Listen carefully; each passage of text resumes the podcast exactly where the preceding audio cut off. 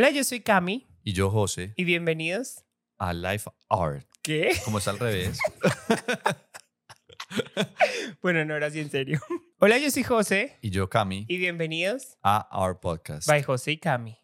Bueno, a ver, ¿de qué vamos a hablar hoy, Camilo? Sobre cómo es la economía en pareja. Cuando vivimos juntos, cómo manejamos el dinero. Tú allá y yo acá. Cada uno. Así, tal cual. Entes independientes. Ya se acabó el podcast. Cada uno construye su manera. Exactamente. Y entonces lo que compramos entre los dos, ¿Qué? ¿cómo hacemos para dividir las responsabilidades? No sé, dime tú. La luz la usas tú y la uso yo. ¿Y cómo repartimos qué usaste tú y qué usaste yo? ¿Qué usé ¿Pagas? yo? ¿Pagas tú o pago yo? Ah, Mm. esa es la pregunta que les queríamos hacer. Cuando ustedes están con su pareja, ¿pagas tú o paga la otra persona? No olviden seguirnos en Spotify y respondernos aquí abajo en el pool. El que armaba el plan era el que invitaba. Fíjate, cada uno ve las cosas desde su punto de vista. Después de 11 años de estar juntos, Bueno, mi amor, yo quiero, porque los dos tenemos recuerdos muy distintos. muy distintos, no, pero pues ya como ha pasado tanto tiempo, hay ajustes, porque pues fíjate, cada uno ve las cosas desde su punto de vista y desde su experiencia, porque por ejemplo, lo que ayer hablábamos y me decías de tu mamá, yo dije, ¿cómo así? Yo no sabía eso. De pronto fue que, pues no fuiste muy contundente en compartírmelo y fue algo que en ese momento como estábamos empezando, de pronto no, no sentiste la necesidad de explicármelo profundamente. Pero bueno, devolvámonos al primer momento después de la llamada telefónica y el primer encuentro, la tomada de café, un buen café con una buena compañía, obviamente yo. Ese fue mi catchphrase para enganchar a José. ¿Cómo era nuestra economía cuando empezamos?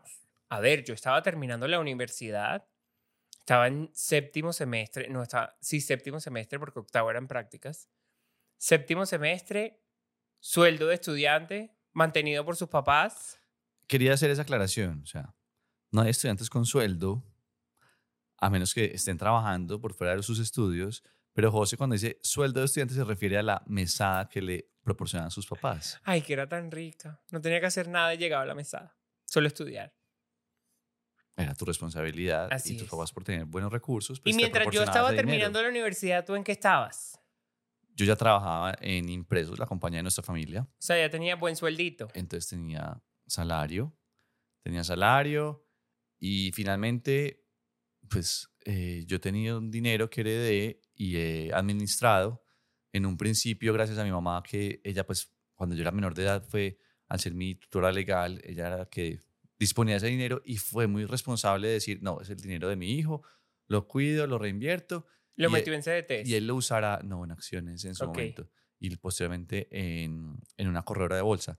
Entonces, ella destinó ese dinero exclusivamente para que yo tuviera un capital para arrancar mi vida laboral o mi vida familiar o mis estudios.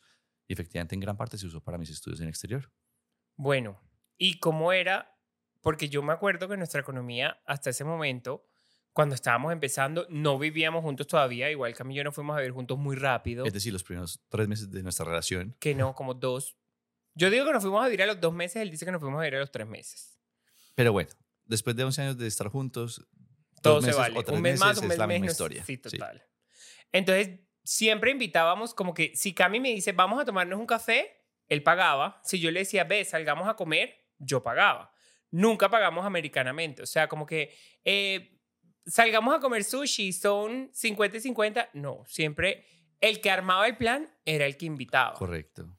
Hasta ese momento. A menos que saliéramos con las amigas, que ahí sí decíamos como... Ah, Americanamente. bueno, americanamente. Y particularmente nuestro grupo de amigos y cercanos, siempre hemos contado con la ventaja que no hemos dado con ningún chichipato y decimos como, ah, la cuenta fue tanto, tantas cabezas, se divide ese mismo número de cabezas y cada uno pone esa parte. Uy, sí. Porque hemos escuchado que hay gente que es como, no, a ver, perdón, yo Lo me mío tomé solo fue una hamburguesa". gaseosa, la hamburguesa, el mío era el combo sin agrandar, entonces yo debo tanto.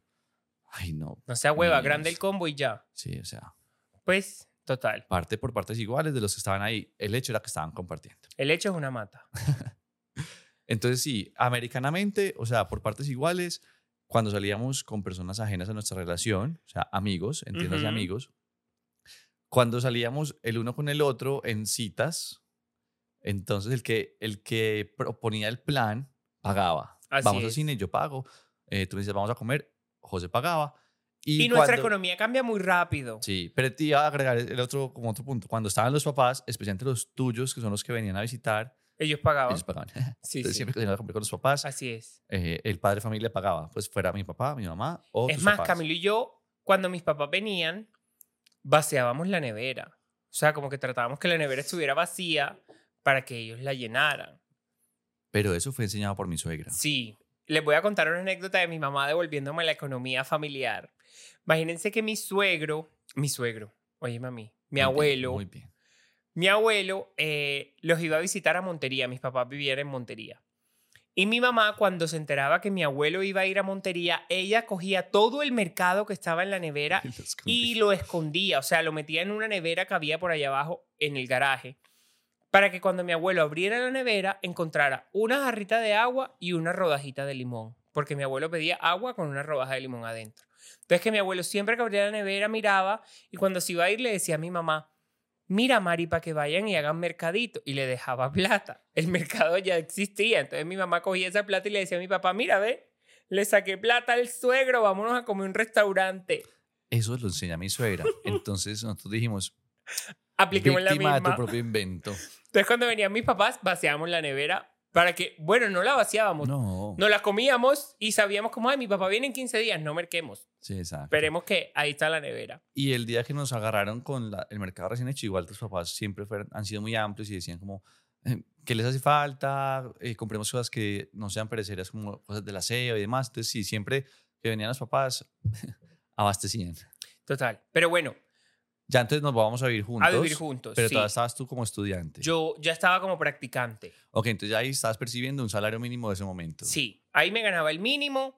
Mis papás todavía se encargaban de mis grandes gastos, o sea, yo seguía teniendo mesada, mi papá pagaba el arriendo del apartamento y como ya Camilo llega a vivir conmigo, entonces Camilo pagaba el mercado y los servicios. Y ese fue como el argumento con el que José de entrada convenció a mi suegro de que fuéramos a, nos permitía como vivir juntos. O no que nos permitiera, sino que José le informó que nos íbamos a ir a vivir juntos y le suavizó como la noticia diciéndole que pues como ya estábamos viviendo juntos íbamos a compartir, compartir gastos. gastos. Entonces me hicieron como que, ah, pues maravilloso.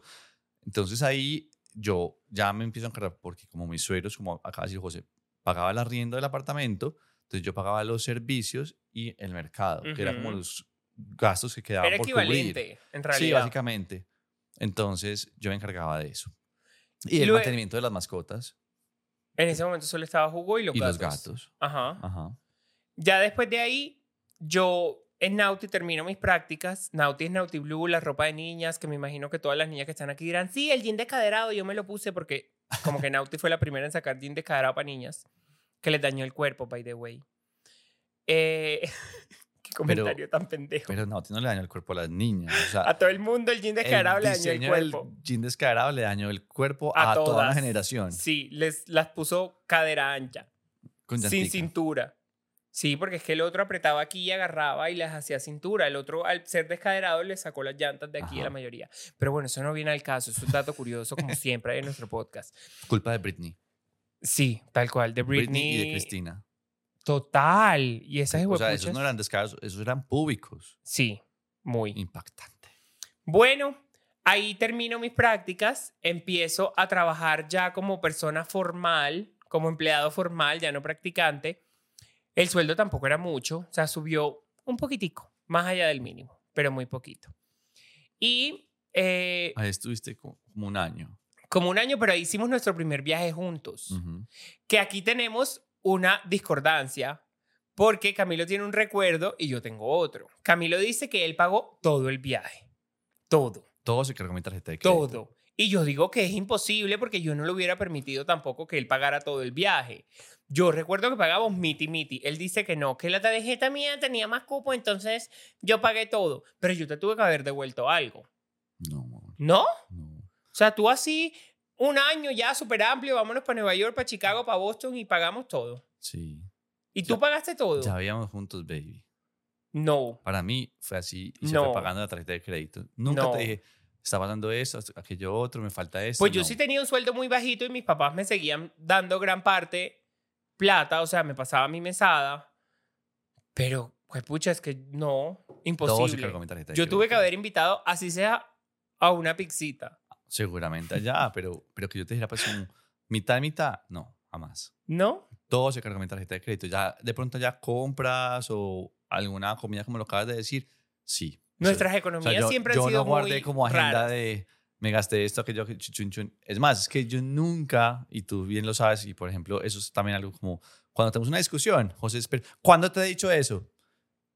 Yo no guardo registro ni récord como de las peleas. Un día me dijiste que ibas a hacer un cuaderno. Pues porque cada vez sales con ese argumento, yo pues no, no voy a, pero nunca lo he hecho. Y con la parte de, de la plata tam- también, yo nunca te he dicho como, eh, me gas- sobre todo en ese momento que estábamos pensando, como me gasté tanto, José me debe esto, me debería pagar, no, no, y en el viaje no, se fue pagando. Se Bueno, como les digo, ese tema del viaje, tenemos una confusión mental en cuanto al tema de economía, porque yo no creo que yo me haya ido de viaje con Camilo y yo no haya pagado nada. O sea, no lo creo. Pero bueno, Te compraste tus cosas. no, baby, imposible. No sé. No, no, es que no me cabe en la cabeza. Bueno, llego de viaje y una prima se entera cuánto me estoy ganando en Nauti y me dice, eso está muy bajito, tú ya te graduaste, vamos a buscar algo mejor. Ahí aparece EPM, yo hago la entrevista, estaban buscando diseñador para el alumbrado de Medellín y me gané la plaza. Obviamente mi sueldo se triplicó, o sea, yo me ganaba algo muy bajito y Sí, que hablábamos, hicimos las cuentas, yo le dije, José, tu sueldo se triplicó. se triplicó. Me dice, no, pero yo sí me acuerdo de la cifra del sueldo en Nauti y me acuerdo de la cifra del sueldo en, en EPM. Se triplicó. Y cuando llama él súper feliz a contarle a los papás Ay, que, sí, que se había triplicado el sueldo, me cortaron el chorro. Sus papás como, así, mi hijo, ah, qué bien. Usted ya está muy bien mucho. con Cami. Ya están muy organizados, estás ganando bien. Entonces, ya ustedes sigan con el arriendo del apartamento. bendición y chao. Ya no les vamos a seguir apoyando. O sea, si, si necesitan, nos cuentan, pero ya ustedes los dos tienen muy buen sueldo. Go ahead. Y yo, ¿para qué llamé? Sapo.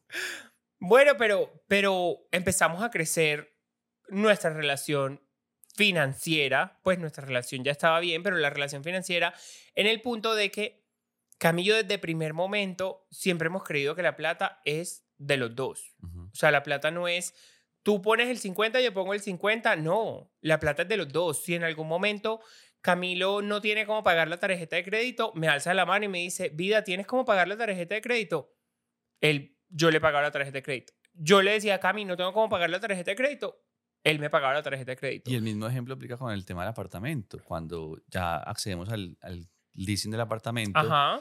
cuando estábamos pagando la cuota inicial, pues que sí teníamos que desembolsarlo, realmente el aporte que venía desde el bolsillo de José era mucho menor y sin embargo el crédito y todo lo pusimos 50 y 50. Es más, ahí viene la anécdota del crédito, porque cuando nosotros compramos apartamento, uno tiene que pagar un porcentaje del apartamento. Creo que era el, la- el 20.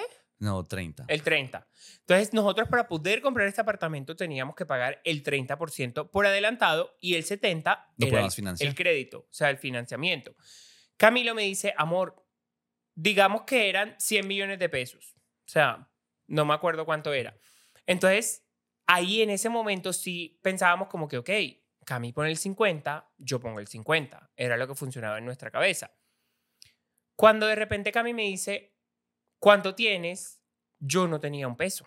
O sea, yo no tenía nada para este apartamento. Porque yo le dije, yo acabo de empezar a trabajar, llevaba con el sueldo de, de EPM, digamos que tres meses, cuatro meses. Sí, y el, y el 50% de esa cuota inicial era inalcanzable. Sí, era muy alto. para lo que tenías tú. Ese 50, sí. Yo le decía a Cami, no tengo nada.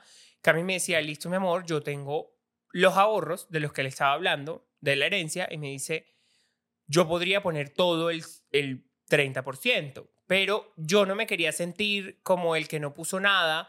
Entonces yo sí llamé a mi papá, porque además Cami me dice, ok, me hacen falta 10 millones de pesos. Ujú. O sea, Camilo me decía, como digamos, son los 90, son los 100, entonces Camilo me decía, tengo 90.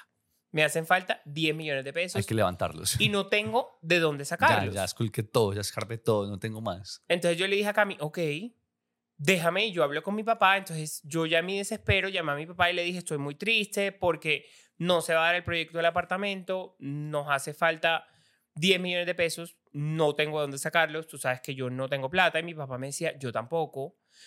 Porque nadie tiene 10 millones de pesos en el banco guardados por si acaso. Entonces mi papá lo que me decían es, toda la plata está invertida. O sea, está en las fincas, está en esto, está en acciones, está... O sea, no tengo de dónde sacar los 10 millones de pesos. Mi mamá me dice que mi papá esa noche no durmió, que después de esa llamada conmigo, él quedó, Maluco. puta, ¿cómo mi hijo va a empezar su proyecto de vida con su novio? No éramos esposos. Y yo no lo voy a poder apoyar con 10 millones de pesos.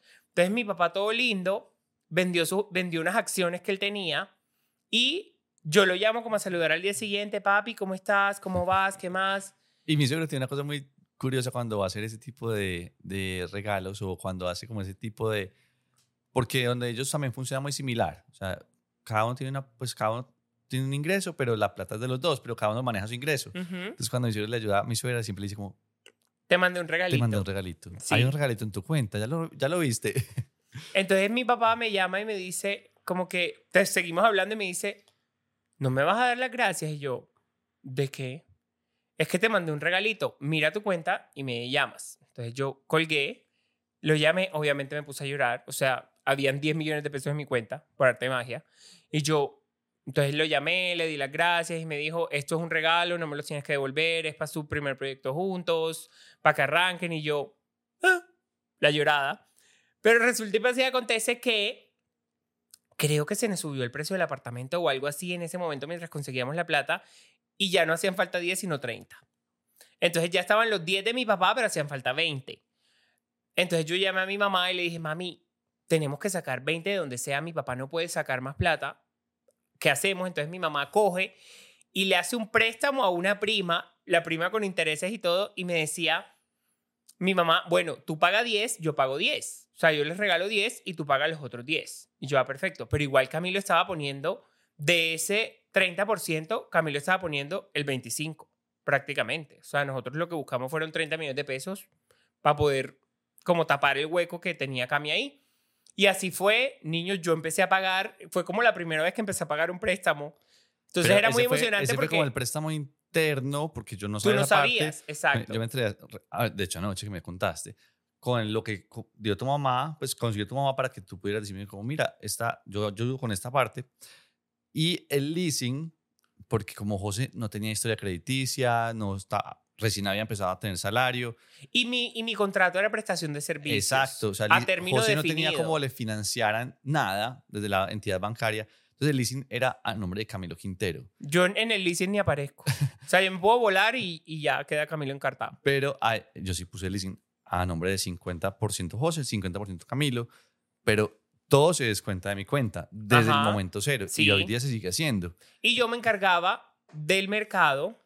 Bueno, en ese momento, a ver, como les digo, Cami ganaba más que yo. O sea, que nos volvimos a sentar como reorganicemos. Sí, y nos sentamos y, como les dije, la plata para Camilo y para mí, somos muy desprendidos con el tema. O sea, si Cami necesita ayuda, levanta la mano. Si yo necesito ayuda, levanta la mano. Tanto así que en el capítulo anterior les conté, yo renuncio a EPM para dedicarme a las redes sociales. Niños, nosotros teníamos un crédito grande. O sea, era un crédito que teníamos que pagar mensual. Que es este el que le estaba hablando al apartamento, que incluso Ajá. lo sacamos a 20 años. Y Cami, yo, cuando yo le dije, me quiero dedicar a las redes, Cami lo primero que hace, ven, nos sentamos. Y miremos cómo, Porque es que si podemos o todo no. va a caer en mí. O sea, O sea, todo. Y yo, y yo por eso lo converso con él, porque yo le digo, vamos a dejar de percibir mi sueldo. Entonces, ¿qué va a pasar aquí? O sea, necesito que tú me digas si eres capaz de mantenernos a los dos mientras yo o qué ajustes hay que hacer. Exacto, mientras yo empiezo como a salir a flote con el tema del blog, porque es que se acababa mi sueldo. Y mi sueldo igual era un hueco bueno porque yo era el que ahorraba. Camilo, siempre nos Exacto. hemos dividido eso. Esa, eso es un detalle que íbamos a decir, es que como nos hemos sentado eh, al momento de irnos a vivir juntos, a decir, ok, eh, servicios y eh, mercado Camilo, el arriendo lo pone José por parte de los papás. Cuando ya estamos con el salario de José y en este crédito, entonces dijimos, listo, a cabeza de Camilo está el crédito, mercado, servicios. No, y- yo lo único que hacía era mercar. Ah, sí, perdón. Servicios, administración, seguros. Entonces, ya era una carga muy, muy importante. Entonces, en el salario de José pusimos el, El ahorro mercado y el ahorro. el ahorro. Ajá. Entonces, íbamos haciendo como el colchoncito para ahí, para lo que acaba de decir José. Ah, baby, dentro del flujo de caja no alcancé a pagar la tarjeta de crédito, se paga la cuenta de. Y de yo era José. súper juicioso. Ustedes donde me ven, Gastón, comprador de cosas, pero yo, el ahorro es siempre. O sea, para mí, el 20% me puedo dar el gusto de comprar cosas, el 80% lo guardo, siempre. Entonces, claro, cuando Cami me decía, ¿cuánto tienes en la fiducia? Yo, tanto. Ah, bueno, eh, es que necesito porque no me alcanza para pagar el arriendo. El arriendo no, la administración Ese. Le pasaba. Ay, es que hoy no me alcanza para el crédito. Le pasaba. Pero yo era consciente, porque es que igual yo era el que ahorraba y Camilo era el que pagaba Sí, todo lo que nosotros Mi teníamos. cuenta al final del mes queda cero. En cero. Porque ya estaba, ya tenía yo coordinado. eh, en la quincena del 15 salen estas obligaciones. Ajá. Y en la, en la del quincena del 30. 30 ajá. me descuentan esto y chin, chin, chin, chin. Entonces siempre con la plata fuimos súper desprendidos. O sea, no era como Siempre hemos sido. lo tuyo, lo tuyo es tuyo y lo mío es mío. No, es más, si Camilo me decía, amor, me quiero comprar una camiseta, pero no me alcanza porque él es el que paga todo. Baby, aquí está mi tarjeta. Y es Es más, más, yo tengo la tarjeta de Camilo en mi celular. sí. Y tanto es que a veces José me dice, te invito. Yo, te invito. Así. como así? Sin la plata de dos. Pero no te me adelantes porque aún no hemos llegado al momento en que la plata era de los dos ya oficialmente Ah, ok. como lo es hoy en día. Sí, que por el Sí. matrimonio. No, no, no, porque no habíamos creado empresa. No éramos Hard Daily y ya todo llega a una sola bolsa. Nosotros en ese momento teníamos cada uno una cuenta separada. Yo tenía mi cuenta de ahorros, tú tenías tu cuenta Y de seguimos ahorros. teniéndola para la tarjeta del diario. Sí, pero nah, Pero ahí, ahí ejemplo, no entra casi platica, no se emocione. sí, sí, no, es la menuda. Entonces, bueno, me salgo de PM, hicimos todas las cuentas, perfecto, vámonos para adelante. Tú, tú te encargas de todo, yo me encargo de ver cómo vamos a sobrevivir. Como les digo, yo era el que ahorraba, entonces yo tenía mis ahorros ahí. O sea, yo tenía mis ahorros por si algo me pasaba, por si algo necesitaba, igual yo seguía trabajando freelance. Y niños, se mete pandemia. Se mete pandemia y pandemia para nosotros marca un antes y un después desde la parte económica porque Cami cuando se mete pandemia me dice no tengo un peso en la cuenta. O sea, en el disponible, en ahorros y en la videocuenta, No había nada. había cero. Cero. Yo le dije, yo entré en pánico. Eh, la, es la vez que he sentido miedo. ¿qué vamos a hacer? O sea, no, no tengo cómo hacer mercado. Cuando llegué a la cuenta, ¿qué- ¿cómo la va a pagar? ¿Para dónde Además que? Cami pensó como que, ok, para la empresa no me van a dejar de pagar sueldo. A pesar de ser la empresa de tu familia, pero mi suegro muy conscientemente dijo, a ustedes se les va a seguir pagando el sueldo, quieran o no, porque es que al fin y al cabo de qué van a vivir. Mis suegros siempre han sido muy amplios con nosotros y él decía como que, a ver, mis hijos no se pueden quedar porque uno, tu hermano tiene una familia y tú tienes otra familia y los dos tienen que mantener una familia, Sí. por así decirlo. Pero esa sensación, ese día estábamos sentados en la cama viendo en el computador la alocución presidencial y cuando ese man dice, se cierra, la, se cierra el país, yo le digo, José, mm, ¿qué voy a hacer? O sea, me siento en pelotas. No y yo me sentí ser. como, como cuando Cami me dijo, cuando compramos este apartamento, que se nos salía del presupuesto y Camilo me dijo así tipo, Kerry Bradshaw, I got it. Yo le dije lo mismo ese día, como que, baby, I got it. O sea, no te preocupes, todo se va a solucionar. Yo siempre he sido una persona demasiado positiva. Yo no puedo tener un peso en la, en la cuenta, pero yo atraigo todo. Entonces para mí era como que va a llegar plata. Porque sí, va a llegar plata. Y efectivamente, como a la semana, empezó a entrar plata. O sea, mi suegro pagó, me empezaron a pagar clientes. Entonces yo le decía a Cami como que, viste, o sea, seamos positivos, que todo tiene solución. Y en pandemia nosotros sabíamos que muchos podían estar en la situación que Cami y yo estuvimos el primer día de decir, no tengo un peso. Y Cami lo que hicimos fue apoyar a todas las marcas que seguramente se iban a ver embaladas con eso. Nuestra cuenta de Instagram iba súper bien. Yo ya, ya teníamos juntos muchos trabajos con marcas.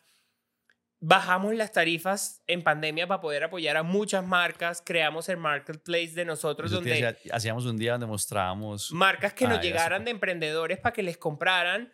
Porque Además Camilo lo es- vivíamos con Cocodía, entonces sentíamos que era muy chévere uno recibir ese apoyo y tratábamos de ser recíprocos y darlo a, quien, a aquellos Esta casa era un mercado. Ustedes no se imaginan, aquí llegaba de, todo. porque además Cami y yo, para poderles recomendar algo a ustedes, primero lo probábamos nosotros, entonces era como que listo, les vamos a recomendar un arroz con leche, llegaba el arroz con leche. Les vamos a probar unos panes, llegaba el pan. Y luego se los recomendábamos a ustedes para que ustedes fueran y les compraran esas marcas porque la mayoría de gente en pandemia tuvo que reinventar y cambiar todo el chip de su vida porque tenía, la gente tenía que comer, tenían que producir y la mayoría de restaurantes no tenían domicilios. O sea, todo lo hacían eh, Al momento. presencial, sí. Entonces, para nosotros fue como ese antes y después como que empezamos a entender mucho a las marcas, porque además ya teníamos Cocodilo también. Claro. Y nos asustaba mucho la pandemia, que no fuéramos a vender, que cualquier cosa. Pero bueno, ahí retomando, entra la pandemia, entra, entro yo en pánico, pero finalmente surge eh, la fortaleza que habíamos construido de ser equipo. Entonces me dice, no, ven, cálmate, todo va a estar bien. Eh, positivos, vamos organizándonos y si, no, si tenemos que ajustar, nos ajustamos, lo que haya que hacer, pero todo va a estar bien y seguimos mientras estemos juntos y seguimos adelante. Eh, y eso es lo chévere, o sea, en momentos Cami es el consciente y en momentos yo soy el consciente. Que ustedes... Eso es algo que ha sido muy, Sí. como te digo, como muy bien engranado de manera inconsciente entre tú y yo, y es que yo sí soy la parte más racional de, del grupo, claramente, pero, pero también tengo mis canas al aire de que me gusta comprar, me antojo de esto, me an- me antojo de aquello otro, o viceversa, y cuando yo como que me salgo de mi carril racional, inmediatamente se activa como algo distinto. José me dice como, si lo necesitas, si lo queremos, si podemos, y nos ajustamos. Y también pasaba algo muy charro y era que como yo era el que ahorraba y Cami era el que pagaba, a mí me chocaba cuando Cami me decía, es que no tengo cómo pagar la tarjeta de crédito. Yo le decía, pero ¿por qué?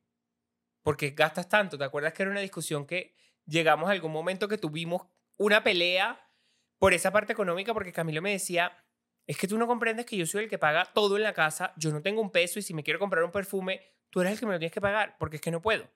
Y eso fue un momento que yo le decía, pero no gastes tanto. Y él me decía, ¿cómo que no gastes tanto?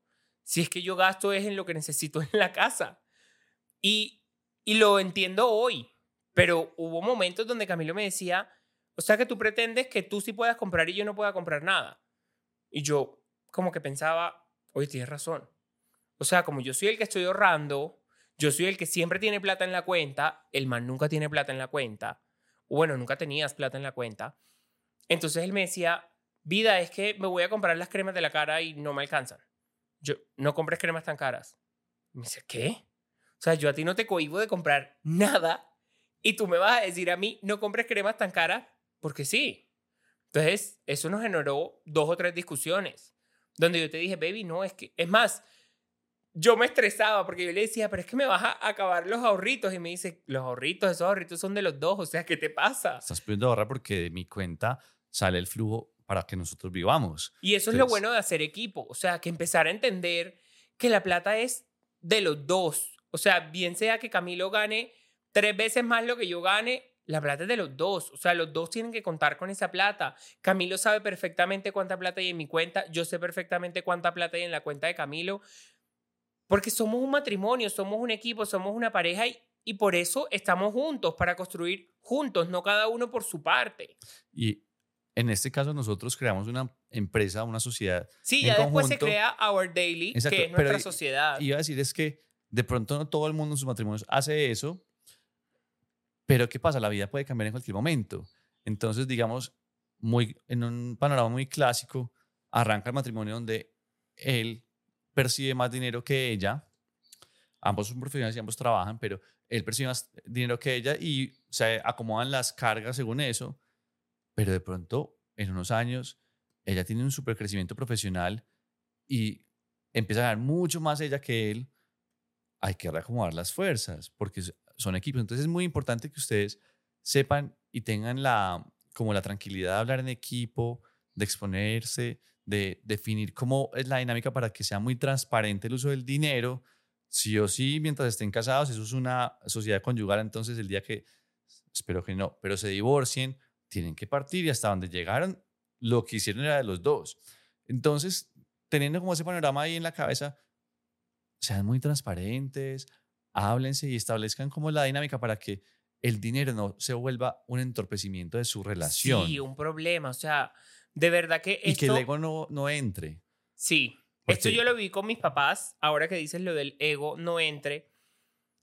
Mi, cuando mis papás empiezan a trabajar, mi papá les, les tocó construir de cero todo su patrimonio prácticamente. Y mm, mi papá en un primer momento ganaba mucho más, mi mamá era ama de casa, pero luego mi mamá en algún momento de la vida empieza a ganar y a producir más que mi papá.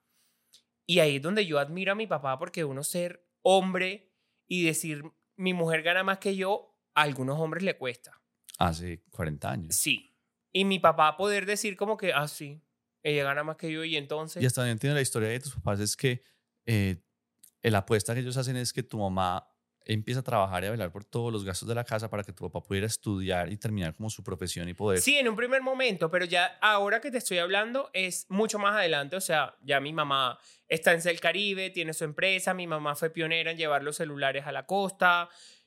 Ahí mi mamá tenía un puesto gerencial, llegó a tener más de 700 oficinas, entonces obviamente mi papá, mi mamá ganaba mucho más que mi papá. Ok. Entonces mi papá poder decir como que, ah, me vale huevo. Es más, mi papá llega a un punto que le dice, ven, yo te ayudo con las finanzas de tu empresa para que no te vayan a robar. Claro, equipo, porque es que fíjate, si a ella le iba bien, Exactamente. Entonces eso lo admiro muchísimo de mis papás, porque uno crea en patrimonio en cero, el ego lo dejan a un lado. O sea, mi papá nunca pensó, ay, esta vieja gana más que yo, que es artera. y eso es un mensaje muy importante. Muy Eh, importante. ¿Qué pasa? Es que eh, no debe haber eh, como batalla de egos dentro de la pareja, porque es que en pareja somos equipo. Entonces, yo jamás seré más que tú, ni tú jamás serás más que yo. Juntos hacemos lo que somos. Y no menospreciar al otro tampoco. O sea, Exacto. si el otro gana un millón de pesos, tú cuentas con un millón de pesos que en tu vida no lo tenías en la cabeza. Y ya, y dejen de pensar como que todo en la casa se tiene que dividir 50 y 50. No, es un equipo.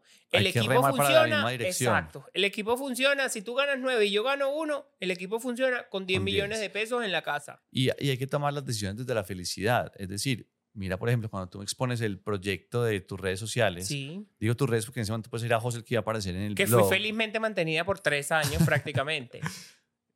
¿Qué pasa? Es no, no le digan no al sueño de la otra persona porque es que cuando se trabaja desde la felicidad se construye. ¿Por qué? Porque tú puedes vivir con pasión y cuando tú vives con pasión, pues jamás va a ser un trabajo. Por el contrario, va a ser un disfrute y seguramente vendrán los frutos. De pronto no inmediatamente, pero más adelante.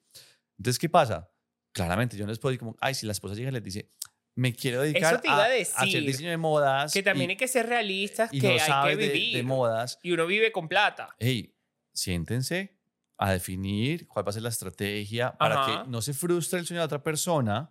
Ojo, no pero capricho, tampoco no puedan vivir. pero no puedan vivir. Sí, hey, total. listo. Los recursos con los que contamos son estos. ¿Cómo los vamos a gestionar, administrar? Tenemos Sí, o estas sea, en obligaciones. que nos vamos a apretar, porque es que también, ¿Cómo si ajustar? dejas de percibir ¿Cómo el balanceamos sueldo, las cargas sí, para total. que podamos empezar a trabajar en tu sueño? Posteriormente será el mío. O si ya yo estoy viendo el mío, ¿cómo, cómo lo, cómo lo cuidamos? Pero hacer equipo y que el dinero sea una consecuencia. y no pensar, a ver, ayer estábamos reunidos con alguien muy especial para nosotros, que los queremos muchísimo, pero ellos solo pensaban en producir plata. En Y ese momento de su yo, relación. sí, en ese momento de su relación, hoy no están juntos. Y ayer que él se nos atreve y nos dice, yo siento que perdí muchas cosas por pensar solo en trabajar, por pensar solo en producir. Yo lo miré y le dije, sí. Y Camilo y yo lo veíamos desde lo afuera. veíamos desde afuera y decíamos, qué triste que uno solo piense en plata y qué triste, yo le decía a Cami y siempre se lo he dicho, yo prefiero vivir debajo de un puente, pero que tú y yo estemos bien. A ver, o sea, que nuestras porque que jamás nos falte la abundancia Sí, total. y siempre la traigamos. Pero sí es eso. Que nuestra relación esté bien. Primero es nuestra relación antes que la plata, porque yo digo que una que relación no sea lo sana como la de material lo que nosotros. hace la relación. Pues puta, pero déjame terminar la idea. tú. Ay, niño. o sea, sí. estoy, estoy inspirado y me la cortaste. Ya ni siquiera te sé qué iba a decir. Que aunque fuera que viviéramos debajo de un puente mientras estemos juntos, todo continúa bien. No En iba a decir eso. estabas. Entonces te perdiste, porque eso es lo que estabas diciendo. Te estoy recapitulando exactamente lo que estabas diciendo. Sigue tú. Mientras busco el hilo otra vez. El hecho es que no basen su relación en lo material, sino que la- lo material sea una consecuencia de esa buena relación que tienen y sepan hablar en equipo, eh, planear, crear la estrategia para que todas las dos partes o todas las partes del equipo estén satisfechas y estén pensando a futuro, en apoyo, en construcción eh, juntos. Porque, porque es eso, eh, el ego no cabe cuando estamos en pareja porque jamás seré más que la otra persona y la otra persona será menos, que jamás, jamás será más que yo.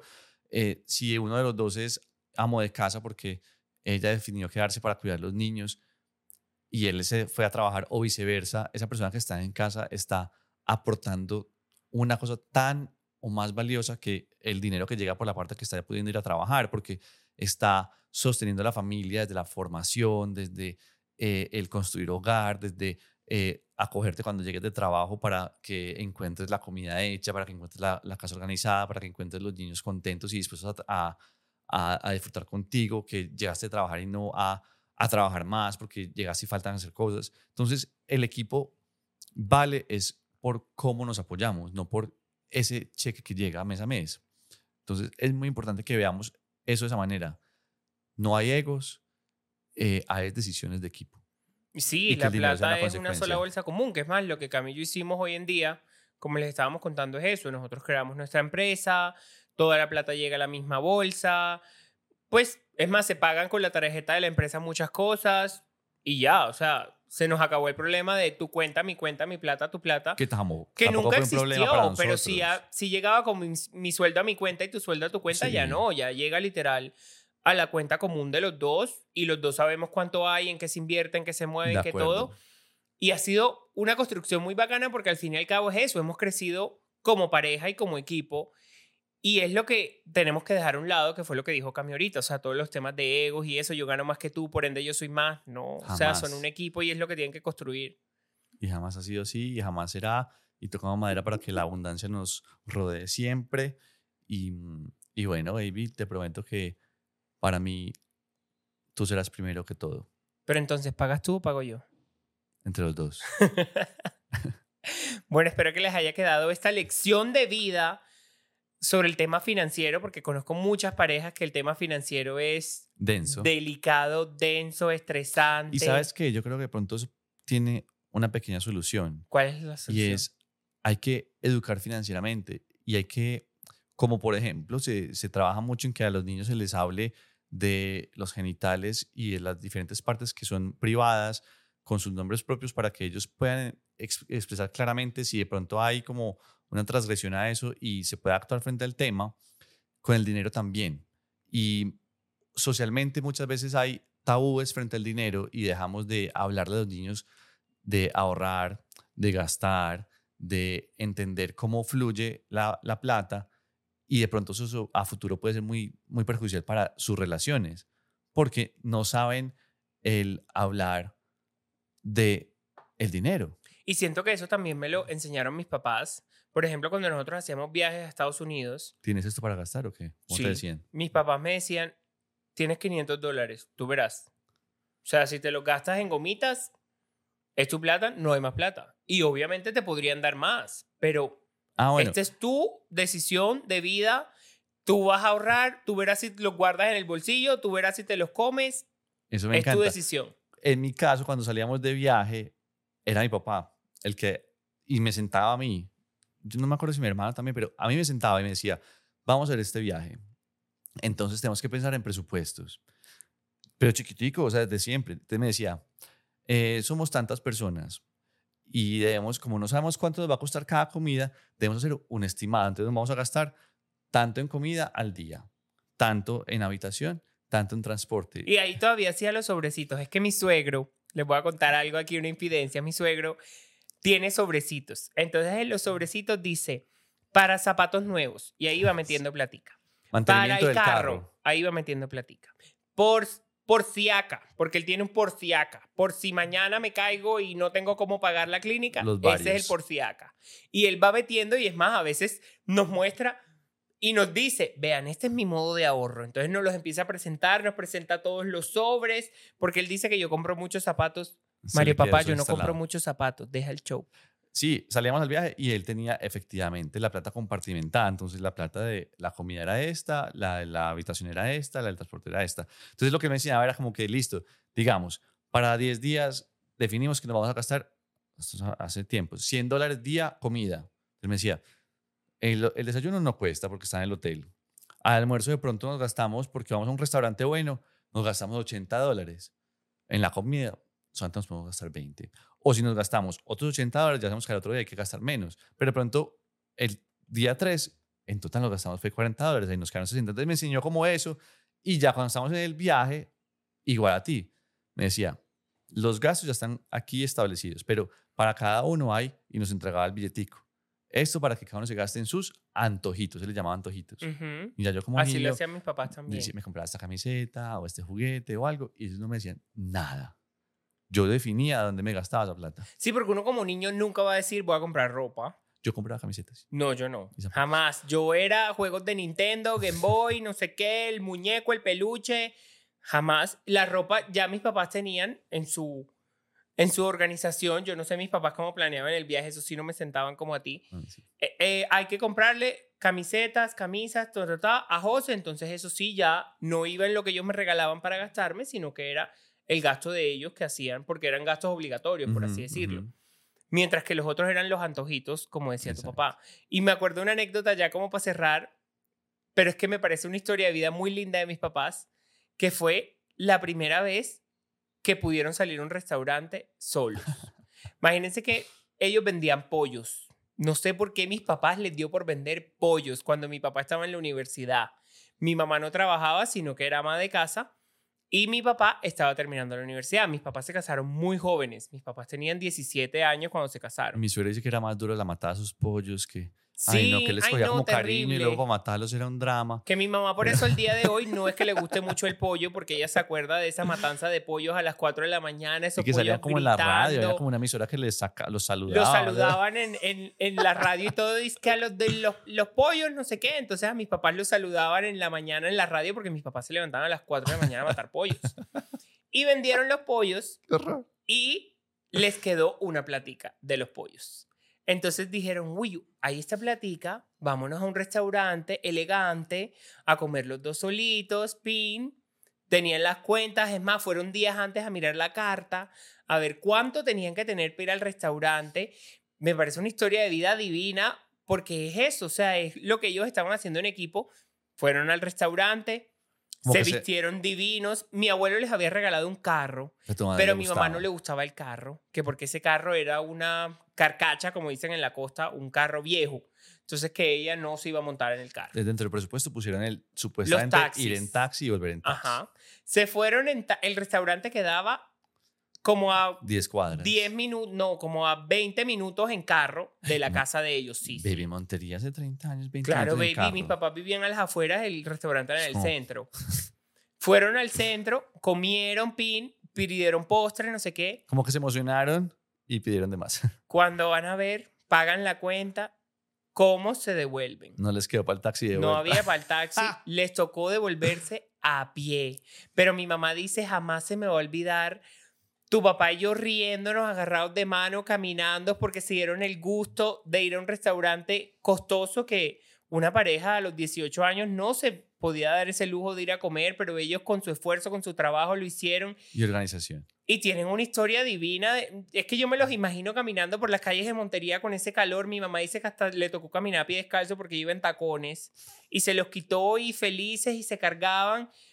Y me parece divino. Y es algo que Camilo y yo decimos como marica, qué rico tener estas historias para contar. Y puede que hasta tengamos algunas para contar, pero no las vamos a contar hoy porque ya se nos alarga esto mucho. Y es eso. Mis papás nos enseñaron a construir desde cero en equipo y me imagino que tus papás también. Claro. Y es lo que somos hoy en día. Entonces, ya saben, la plata es de, los, dos. Eso es un solo equipo, eso es una sola bolsa y así es como se construyen relaciones y equipos firmes como los que tenemos hoy en día. Y que el dinero jamás se vuelva un impedimento para su relación, sino Así una es. consecuencia positiva de su relación. Bueno, mi amor, hasta aquí llegamos con este episodio. Les mandamos un abrazo fuerte. No olviden seguirnos en Spotify y responder quién paga. ¿Pagas tú o pago yo? Los dos. Besitos.